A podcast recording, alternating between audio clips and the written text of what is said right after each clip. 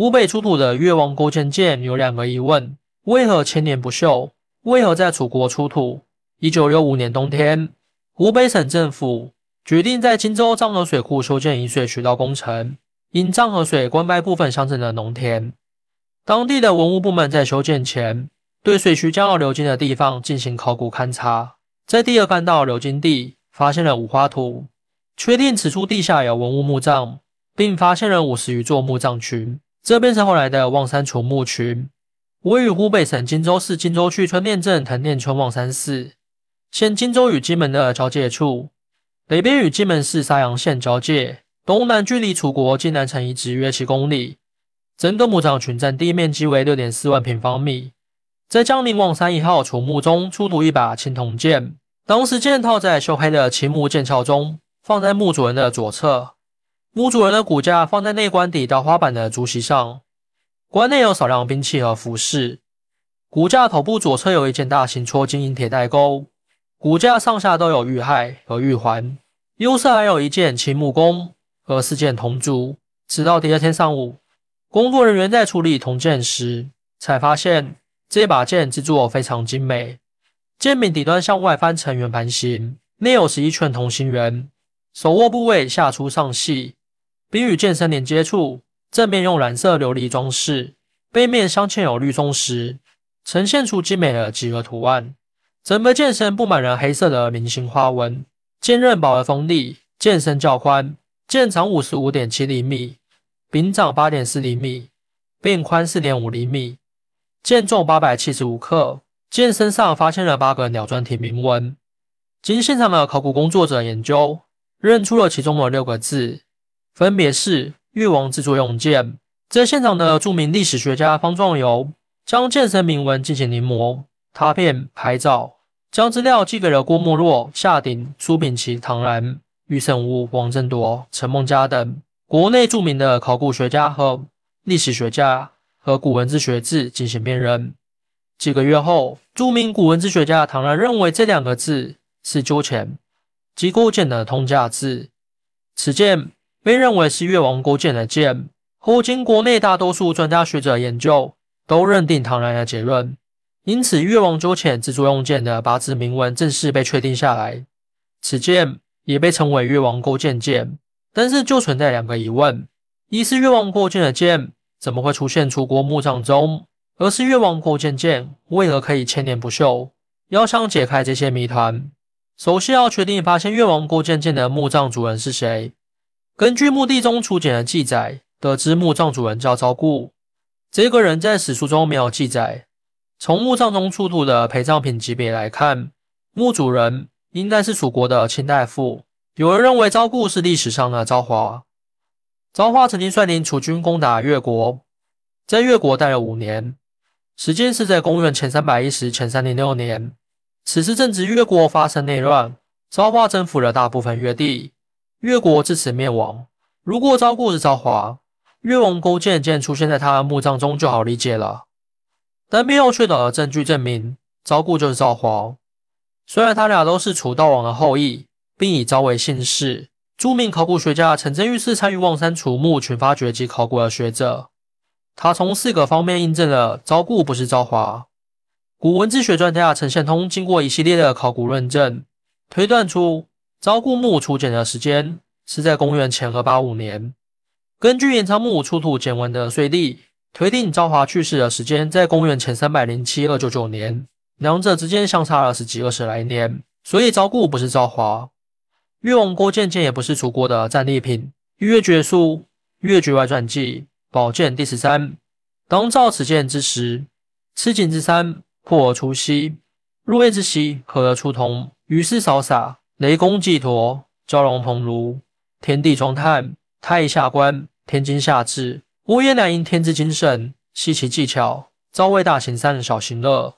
一月战鲁，二月全军，三月圣邪，四月余长，五月巨阙。根据越绝书的记载，越王勾践有五把剑，剑名分别是战卢、全军、圣邪、余长、巨阙。不确定望山除墓群中出土的是哪一把剑，只能排队鱼肠剑，因为鱼肠剑很短，能藏在鱼肚子中，相当于匕首。因为成功刺杀吴王僚而扬名。其实四把剑很少有记载，只知道铸剑的大师叫欧冶子，他的儿子叫莫邪，女婿叫干将，都是铸剑名士。这五把剑中，以战卢最为有名，也最为锋利。据说欧冶子铸战卢这把剑就用了三年时间。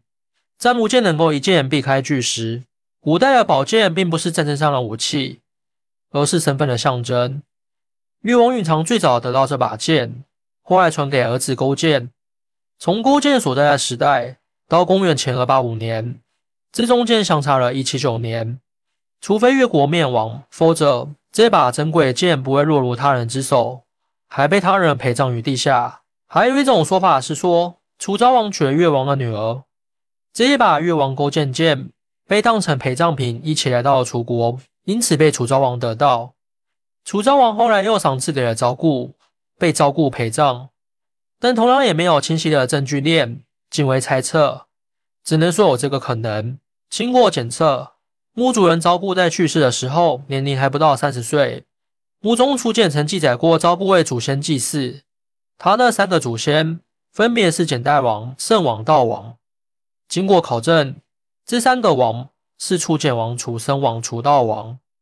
昭固应该是楚悼王的后裔，本来以悼为姓，也称昭、昭少，是楚国王族的分支，衍生出了一支姓氏。昭固死的时候不到三十岁，很可能是楚王将越王勾践剑赏赐给这位早逝的主人，以显示其生前的功绩。这也是一个可能，来自楚王的赏赐。至于楚王怎么得到勾践剑？只有两个可能：一是战利品，而是越王之女陪嫁而来。再来看看这把剑为什么如此锋利，经历两千多年而不生锈。青铜是会生锈的，别说铜不会生锈，铜锈是绿色的。现在很多出土的青铜器表面都有铜锈，但是越王勾践剑却保存完好，经历两千多年仍然像新的一样。主要有以下两个原因：一、密封的好，越王勾践剑。是在昭姑的内管之中发现的，剑身还插在漆木剑套之中。内管之外有外管，国室的四周用白膏泥填塞，国室之下也有人工淘洗过的白膏泥用来密封。墓坑上部填土夯实，整个墓室之中几乎是密封的空间。该墓长期被地下水浸泡，使得墓室中的空气更少，水的存在也形成一个相对密封的空间。经检测后。地下水呈中性，整个墓葬埋在地下数米之深，夯土之上还有数层泥土覆盖，而且墓室也没有被盗过。整个墓地形成一个良好的密封性，保证了青铜剑几乎隔绝了空气，因此不会生锈。二、铸造工艺好，据说越王勾践剑相当锋利，可以一次性划破二十张普通打印纸。经过化验，越王勾践剑含铜量为八十。含锡量为十六、十七，还含有少量的铝铅和微氧的镍。此外，剑身表面还有一层硫化物。最为重要的是，铸造此剑的工艺是最后在剑身上利用金属膏剂加热，并扩散在青铜器表面，从而生成一种合金化组织。剑身表面有硫化物，这项技术现在被称为富硒细金表面技术。这种后生成的合金化组织。会在铜锡表面形成保护膜，阻止生锈。众所周知，铜生锈是绿色的，是铜材料与氧气、二氧化碳、水在空气中发生化学反应而生成的。越龙过渐剑表面的这层合金，阻止了铜与空气的接触。现代技术可以达到这种效果，但在五零零年前的春秋时期，铸剑师是如何完成这项技术的，至今还是个谜。经过科学的检测手段，越王波剑剑身菱形纹饰呈黑色，是因为长期浸在水中的缘故。剑身表面的铜铅受到略带酸性的水腐蚀而流失，留下黑色的稀的氧化物以及少量的铁硅氧化，并呈现在亮黑色。剑身最早的颜色应该黄白相间的铜锡合金的颜色，只是在特殊的埋藏环境中变黑。更多精彩内容，请关注拜年听书。